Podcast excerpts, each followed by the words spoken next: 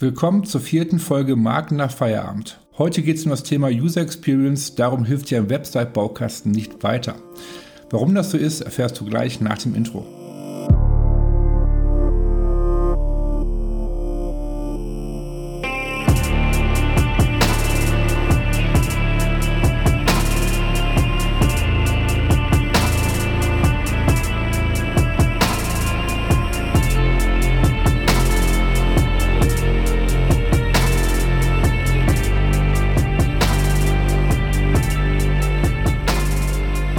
Schön, dass du wieder mit dabei bist zur bereits vierten Folge Marken nach Feierabend und wie gerade schon erwähnt, geht es heute um das Thema User Experience. Darum hilft ein Website-Baukasten dir nicht weiter. Nicht wundern, ich bin äh, ja ein bisschen krank, äh, bin erkältet, äh, muss Antibiotikum einnehmen, also das volle Programm, was mich aber nicht davon abhält, diese Podcast-Folge jetzt aufzunehmen, sondern vielmehr so als Info für dich, warum ich vielleicht heute so ein bisschen verschnupft klinge. Warum habe ich mich für das Thema heute entschieden? Weil ich immer wieder die Erfahrung gemacht habe und auch vor kurzem, da äh, haben wir einen Neukunden da gehabt, der uns mit einer Webseite beauftragen wollte. Und ähm, ja, als er dann zum Kennenlerngespräch da war, erzählte er von dem Unternehmen, welche Werte sie vertreten, welche Produkte sie anbieten und warum er eigentlich diese Webseite äh, haben möchte, diese neue. Äh, beziehungsweise welches Ziel er mit dieser Webseite erreichen möchte. Und das Ziel war, ähm, ja, neue Kunden darüber zu gewinnen, äh, und Umsatz zu stärken. So. Das Interessante dabei war, dass er im Vorfeld schon bei zwei anderen Agenturen sich ein Angebot eingeholt hat, die er auch mitgebracht hat und mir gezeigt hat. Und äh, beide Angebote habe ich dann festgestellt, sind fast, waren fast identisch. Da stand dann drin, äh, Webseite, äh, Konzeption, Layout, äh, dann stand da Startseite äh, über uns, Kontakt, also die ganze Seitenstruktur, die ganzen Seitenunterseiten waren schon fest von, der, von, von den Agenturen vorgegeben. Und auch äh, die Funktion, also welchen Funktionsumfang, welche Funktion die Webseite beinhalten würde. Dann sagte der äh, Neukunde zu mir, dass er basierend auf diese beiden ähm, Angebote, sich überlegt hat, jetzt doch vielleicht ein bisschen Geld zu sparen und hat jetzt daraufhin vor ein paar Tagen schon sich so einen Website-Baukasten äh, zugelegt. Ja, gibt es ja ganz viele Anbieter, ohne jetzt irgendwie einen Namen zu nennen. Und äh, wollte uns damit dann beauftragen, äh, dass wir diesen, diesen Baukasten quasi mit Inhalt füllen.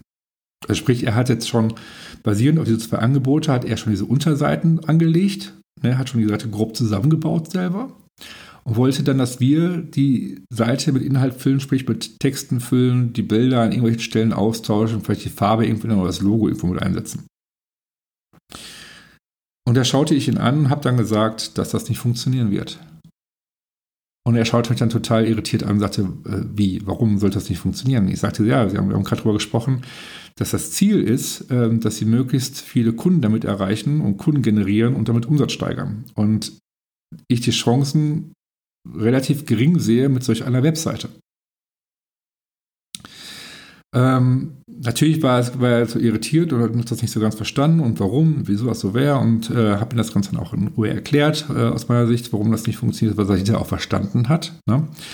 Ähm, daher, ich gehe mal kurz auf, ähm, auf, auf, auf so einen Baukasten ein. Ich verstehe ja, dass äh, so ein Baukasten interessant sein kann gerade wenn man so frisch gegründet hat oder wenn man das Budget vielleicht nicht gerade so locker sitzen hat, dafür irgendwie eine Agentur zu beauftragen, äh, ne, etc.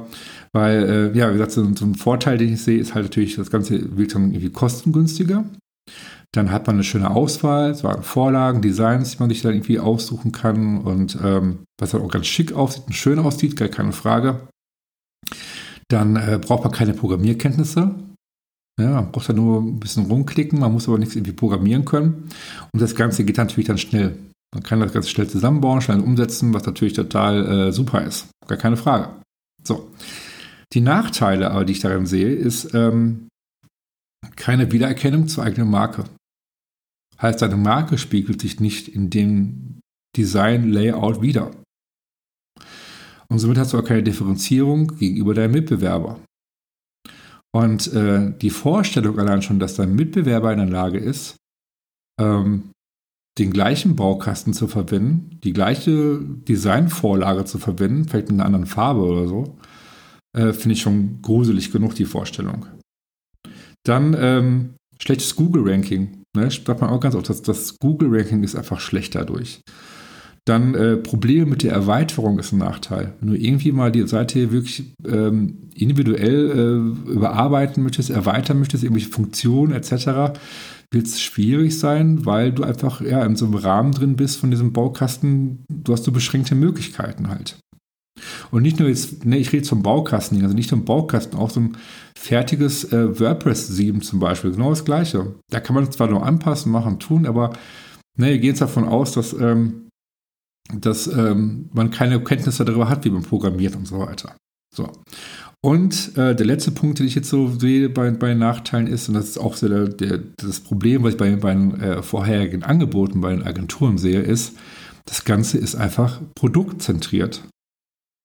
Und mit produktzentriert meine ich, ähm, man ja, ist quasi an das Produkt gebunden. Man muss sich nach dem Produkt, nach dem Sieben, nach dem Baukasten, nach dem Layout quasi äh, orientieren.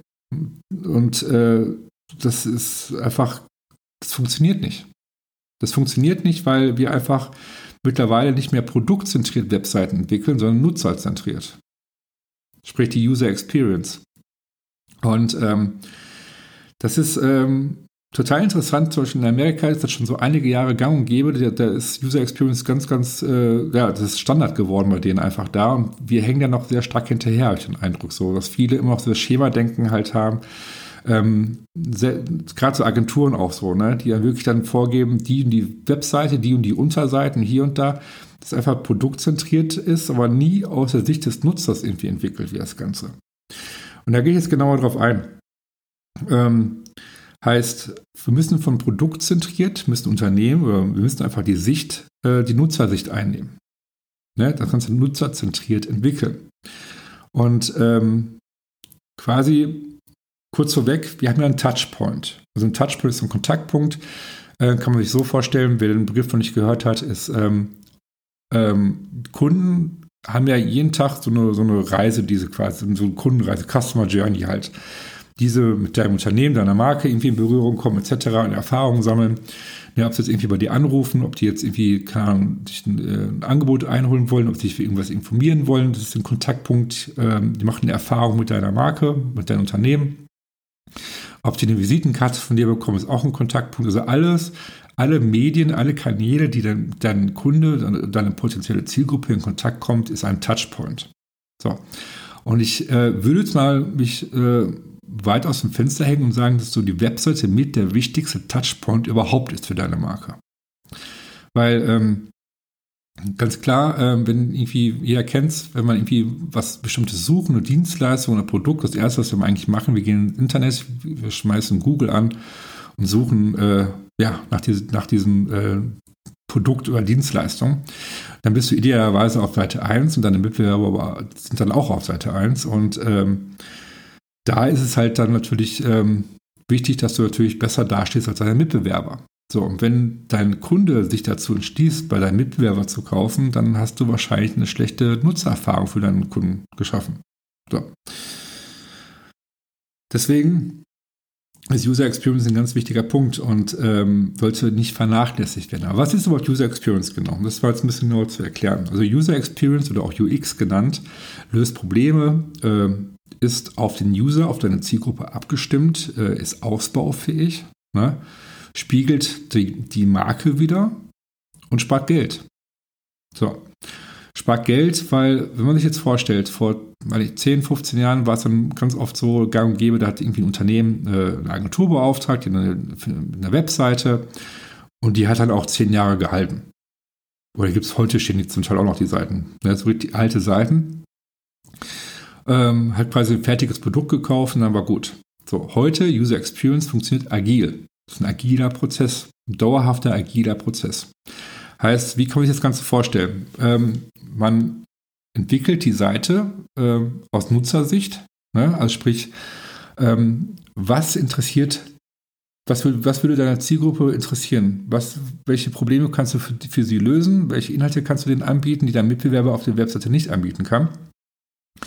Und ähm, ja, wie kannst du dich, wie kannst du quasi ein besseres Nutzererlebnis schaffen als dein äh, Mitbewerber halt? Ne? Und Darauf äh, entwickelst du die Webseite und ähm, in naher Zukunft holst du dir immer wieder Feedback ein von den Nutzern, von deiner Zielgruppe, um die Seite Stück für Stück zu verbessern, zu optimieren, immer weiterzuentwickeln.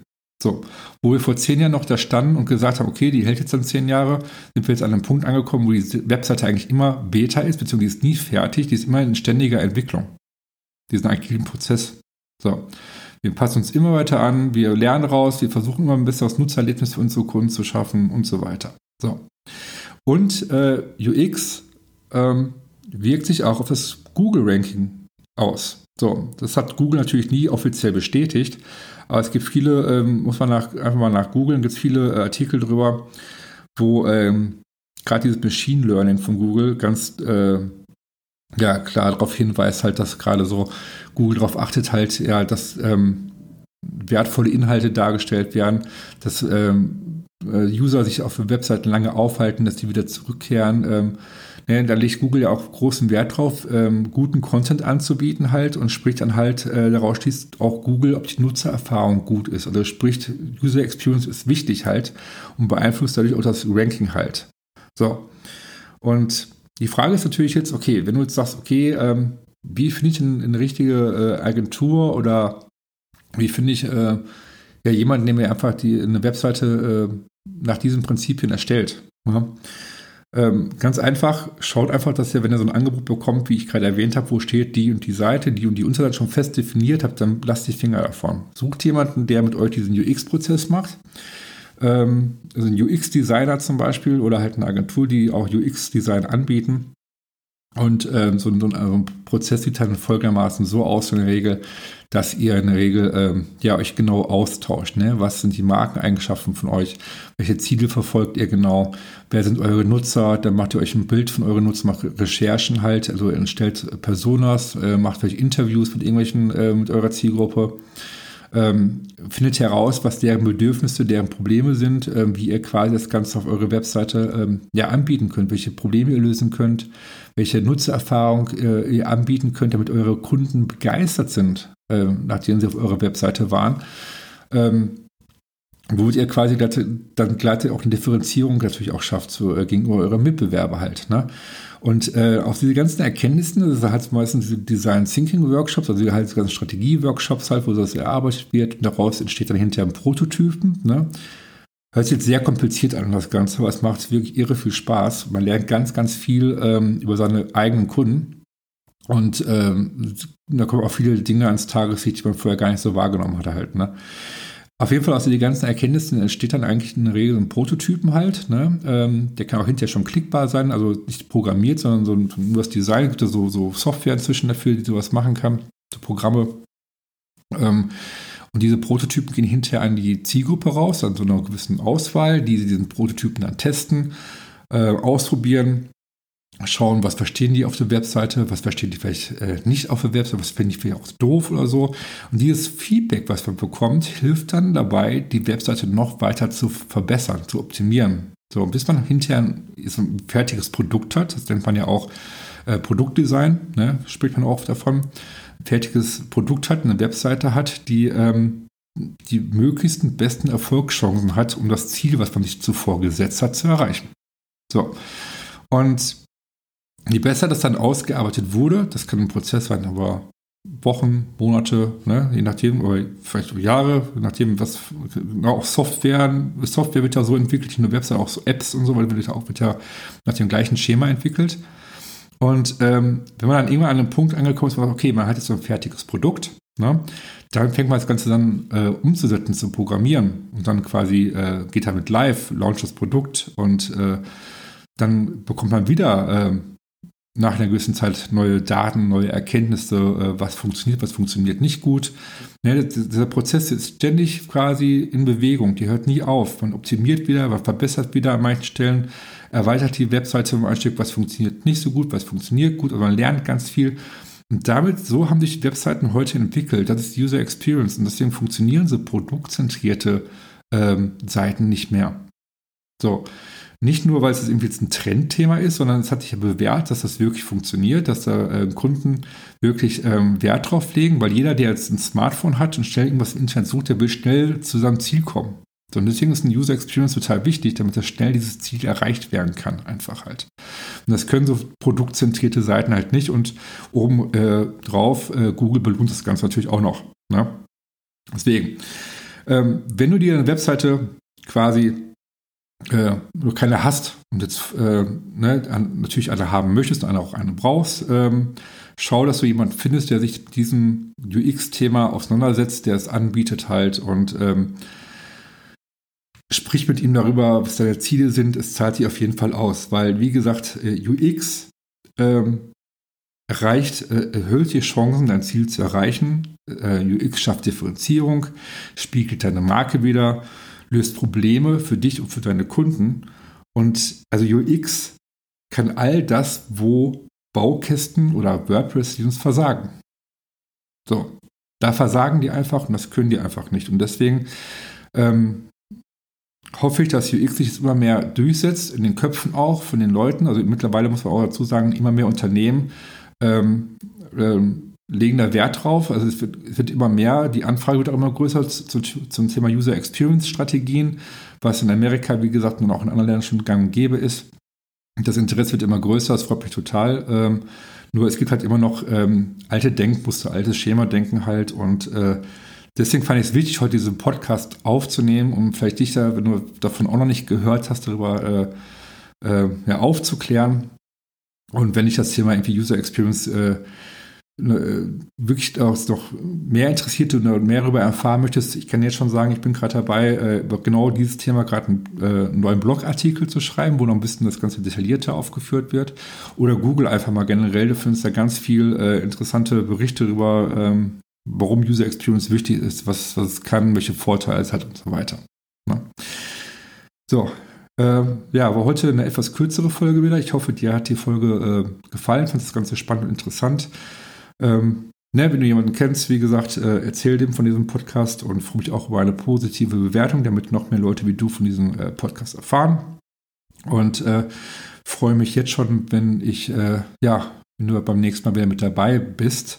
Beim nächsten Mal ähm, kann ich schon mal ankündigen, wird es äh, eine etwas andere Folge geben als die bisherigen, weil die nächste Folge wird der erste Gast dabei sein. Der erste Gast wird mit dabei sein, worauf ich mich schon riesig freue. Ähm, war ich ganz gespannt, wie das Ganze wird. Ich hoffe, es wird, äh, ja, es wird garantiert toll und spannend und äh, deswegen seid gespannt auf die nächste Folge die ich nicht alleine führen werde, sondern äh, meinen ersten Gast, wie gesagt, dabei habe. Den Namen werde ich jetzt noch nicht nennen. Das wird eine kleine Überraschung sein und ähm, seid auf jeden Fall gespannt. Ich wünsche euch, äh, ja, schöne Woche und äh, bis zum nächsten Mal. Ciao.